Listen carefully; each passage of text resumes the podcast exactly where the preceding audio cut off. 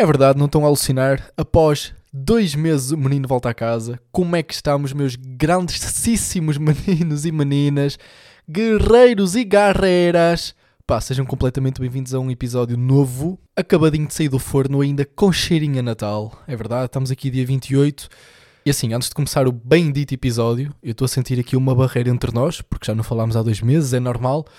Pá, é assim, eu tenho andado a trabalhar, para quem não sabe, eu estou num gap year. tenho andado a trabalhar e tenho andado tão cansado. Tão, mas tão cansado. Não, mas por acaso isto é a ligação para um tema que eu gostava de falar, que é a minha experiência neste gap year. É assim, para os meninos que não me conhecem, eu este ano estive na faculdade, né? estive a fazer o primeiro ano de faculdade e Relações Internacionais e decidi fazer uma pausa dos estudos e tirar um ano para trabalhar. Pá, estou a trabalhar agora e desde que eu comecei a trabalhar, era aqui que eu queria chegar, a minha criatividade parece que foi sugada. Estão a ver? Comecei a trabalhar, fizeram. Sugaram uma criatividade. Acho que fui um bocadinho específico com o som de sugar. O som do sugo, não é? Mas yeah, era aí que eu queria chegar. Pá, e eu não sei o porquê. Não sei do que é que é. Eu não me tenho sentido nada criativo. E eu que sempre fui uma pessoa pá, extremamente criativa. Atenção comigo. Muita atenção. Tenho andado uns dias chuvosos. Vou-vos contar aqui. Tenho andado uns dias chuvosos, para vocês não sabem. Só eu é que sei. E eu desenvolvi um novo hobby. Eu gostava de vos contar que é encontrar guarda-chuvas perdidos nos comboios. E atenção, meus amigos, isto não é considerado roubo. É assim, isto tudo começou quando eu outro dia fui para o Porto sem guarda-chuva, estava a voltar pá, e estava a chover para caraças. E eu, por acaso, quando me sentei no comboio, sentei-me num lugar em frente a um guarda-chuva. E agora vem o catch, que é, pá, vocês sabem, nos comboios tem um bloco de 4 lugares e ao lado tem outro bloco de 4 lugares. Estavam duas senhoras idosas ao meu lado. Estão a ver?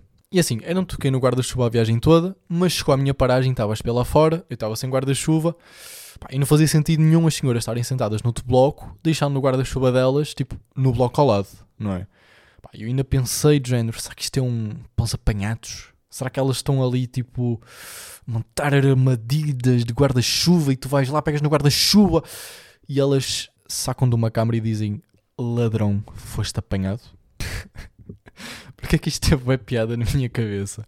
Pronto, chegou à minha paragem, estava a chover torrencialmente lá fora, eu estava sem guarda-chuva, um mais um é quatro.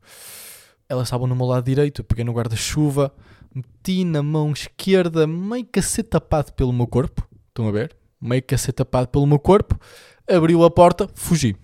Agora, eu não sei se roubei as beiras, eu não sei se estava perdido, mas o resultado é que outro dia fui para o Porto e esqueci-me desse guarda-chuva no comboio. Ou seja, esse guarda-chuva está a ser passado de mão em mão. Mas é. Yeah. Ah, ó!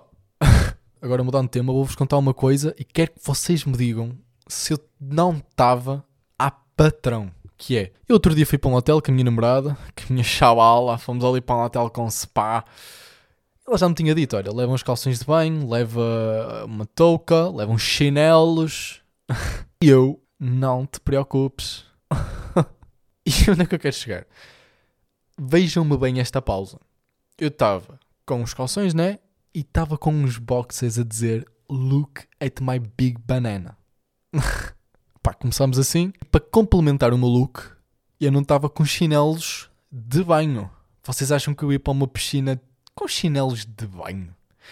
Eu estava com esse outfit, com um robe branco e com chinelos de quarto. Pá, a minha namorada viu isso e ficou tipo, Gonçalo, what the fuck?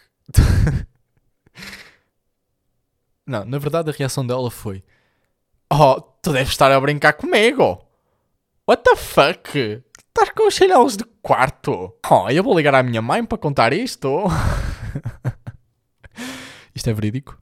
Um... Pá, mas digam-me lá. Não estava pausado. Pá, no final fui com, com umas Air Force. No, no final das contas fui com umas Air Force. Posso pá.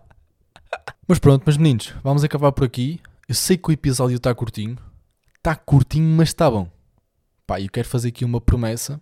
Quero fazer aqui uma promessinha que é: se eu falhar em postar um episódio amanhã, eu cozinho a minha cadela. Pá, está dito, está dito e está prometido. Não, mas eu quero começar a dar a manivela nisto outra vez, quero começar a entrar no ritmo e, portanto, meto aqui a vida da minha cadela em risco. Mas já, yeah, meus meninos e minhas meninas, espero que tenham gostado deste episódio, espero que esteja tudo bem, espero que o vosso Natal tenha corrido bem e olha, até amanhã pá, se não tiverem notícias de mim amanhã, também não vão ter notícias da minha cadela. Vá, fiquem bem.